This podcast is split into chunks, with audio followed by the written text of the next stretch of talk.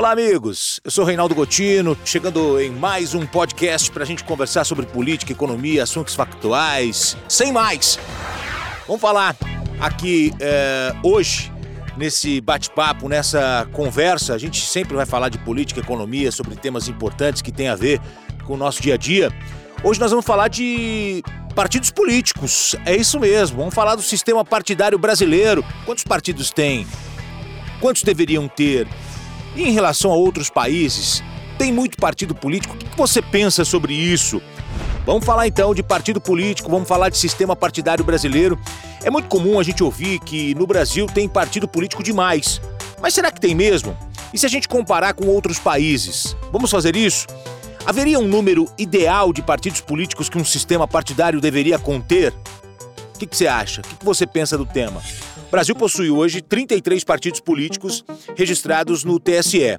É difícil falar qual seria o número ideal de partidos políticos para o nosso país, mas podemos começar a nossa análise falando sobre qualidade e função desses partidos que fazem parte do sistema partidário brasileiro.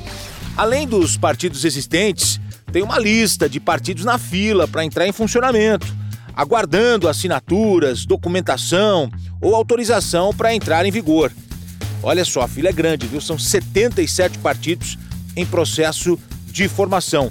Entre eles, a gente pode dar como exemplo aqui o partido criado pelo presidente Jair Bolsonaro, Aliança pelo Brasil. Tem também o PNC, que é o Partido Nacional Corintiano, o Partido da Frente Favela Brasil. São vários partidos que estão na fila aí para é, ficarem prontos, autorizados e funcionando, né? Mas isso depende de uma série de situações que eu vou explicar hoje aqui nesse, nesse bate-papo com você. Lembrando que esse número pode mudar a qualquer momento, né? Mas até o fechamento desse podcast, esses seriam os números. A quantidade de partidos, mais de 30, pode parecer muito, né, numa primeira observação. Mas diante de um país de 212 milhões de habitantes, é possível debater o tema, discutir aí o tão elevado número de partidos. Mas a questão da, da função e qualidade são fundamentais ao questionamento numérico. Né? Existem partidos com pouca representatividade, partidos que as suas posições não representam o nome da sigla, tem partido que existe nitidamente pelo recebimento do fundo partidário, né? chegou a 2 bilhões de reais é, que foram divididos entre os partidos no último ano. Ou seja, ao analisar qualidade, função e representatividade, nós podemos entender que o número é bem maior do que o necessário. Mas nós precisamos ser justos. Existem partidos atuantes, partidos tradicionais, partidos que crescem a cada eleição.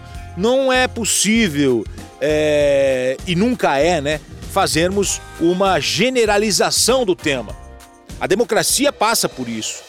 Nesses ataques aos poderes que temos visto nas redes sociais por parte de alguns, isso beira a leviandade ou até mesmo a infantilidade. É impossível você ter um país democrático, organizado e respeitado internacionalmente sem ter os três poderes funcionando. E em dois dos três poderes, o sistema partidário está incluído totalmente nesse processo. A comparação com outros países fica comprometida quando nós falamos de sistema partidário, porque, como já falamos aqui, cada país tem as suas próprias características que diferem cada um, mesmo tendo na prática o mesmo regime. É preciso nessa análise levar em conta cultura, sociedade, história, resumindo, o que cada país vivenciou nos últimos anos até chegar aqui. Alguns números interessantes para você que acompanha a nossa programação. Argentina, 600 partidos, mas 48 estão no Congresso. Israel, 46 partidos, 17 representados no Congresso. Estados Unidos, que a gente tem impressão de apenas dois, tem mais de 50 partidos, mas apenas dois no Congresso, republicanos e democratas. A Índia tem um número interessante: mil partidos políticos, mas cerca de 20 no Congresso. Agora, criar um partido é fácil? Por que, que tem 77 partidos na fila para ficarem prontos, para serem colocados é, em prática? Criar um partido no Brasil não é fácil para ter um registro no Tribunal Superior Eleitoral, é preciso cumprir uma série de requisitos previstos na Resolução 23.571-18 e na Lei dos Partidos Políticos, de 1995. E aí tem que registrar em cartório, mais de 100 fundadores do partido precisam assinar, espalhados em domicílios eleitorais em um terço das unidades da federação, quer dizer, tem gente espalhada aí por parte do Brasil. Tem que informar o TSE a chamada notícia de criação, depois ir atrás das assinaturas, ou seja, comprovar eh, o apoio eh, da população e, e, e, aí o apoio mínimo necessário, esse apoio popular, deve ter 0,5% dos votos dados na última eleição. Portanto, pode ter uma variação de uma eleição para outra, mas está sempre aí na casa de 800 mil, 800 mil assinaturas, 1 milhão de assinaturas, depende do número de votos válidos de cada eleição. A partir daí, o TSE ele avalia e aprova ou não a criação do partido. A Constituição Federal prevê o pluripartidarismo. Agora, olha que interessante essa frase. Eu vou compartilhar com você agora. Presta atenção.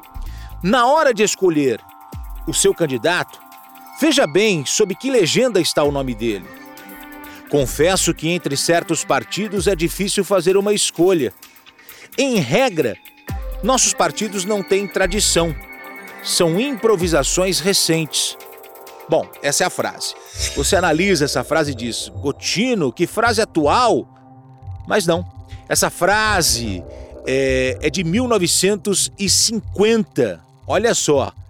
Escrita por Raquel de Queiroz, numa crônica publicada no jornal O Cruzeiro. Olha só, anos 50, há mais de 70 anos, portanto, a frase de Raquel de Queiroz. Quer que eu repita? Eu vou repetir a frase para você então. É, que eu achei bastante interessante. Na hora de escolher o seu candidato, veja bem sob que legenda está o nome dele. Confesso que entre certos partidos é difícil fazer uma escolha. Em regra, nossos partidos não têm tradição, são improvisações recentes. Quer dizer, essa situação que a gente fala sobre partido político é, é não é algo novo, esse pluripartidarismo, essa grande quantidade de partidos. Mas essa frase é de 1950, embora ela possa parecer atual. A política sempre existiu e sempre existirá. Os partidos políticos sempre existiram e sempre existirão. Os políticos também. Cabe a nós, não apenas nas eleições, votarmos corretamente, mas também acompanharmos o trabalho daqueles que nos representam e a gente tem que cobrar daqueles que elegemos e também os partidos que eles estão ligados. Isso é muito importante. Uma pergunta para você: você lembra em quem você votou para vereador na última eleição municipal? Se você não lembra, o problema está muito mais em você do que no sistema. Porque a gente vota e não lembra. Isso serve para mim também. Pois o momento eleitoral ele é importante, gente. Ele influencia a vida de todos nós. Vamos conversar semanalmente aqui. Aqui você sabe que não tem em né? Eu sou Reinaldo Gotino, no nosso podcast semanal e a gente fala sobre política, economia e assuntos do dia a dia. Combinado? Semana que vem a gente se encontra. Um grande abraço para você. Tchau, tchau.